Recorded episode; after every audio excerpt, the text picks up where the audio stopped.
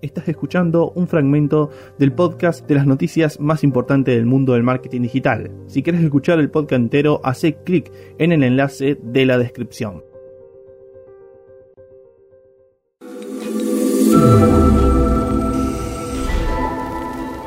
Ahora bien, vamos a la octava noticia del día y ahora sí es de otra empresa se llama que se llama Clubhouse seguramente ya muchos la están empezando a conocer si no lo conocen únanse o pídanos a través de Instagram el código de acceso si es que todavía no lo tienen.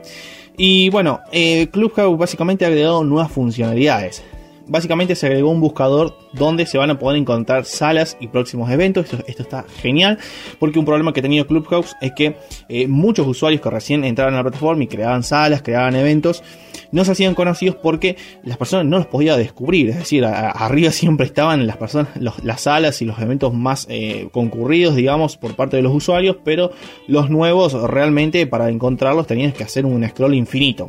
Así que ahora se agregó este eh, buscador, por lo tanto, vos creador de contenido dentro de Clubhouse o potencial creador de contenido dentro de Clubhouse, aprovecha esta nueva funcionalidad porque ahora te van a poder eh, buscar, entonces está más bueno que le preste atención a la creación de contenido dentro de la plataforma. Y por último, agregaron la función de clips, donde se van a poder compartir clips de audio de 30 segundos de una sala o un evento. Aparte, estos clips también se van a poder compartir en otras redes sociales, así que está bastante bueno.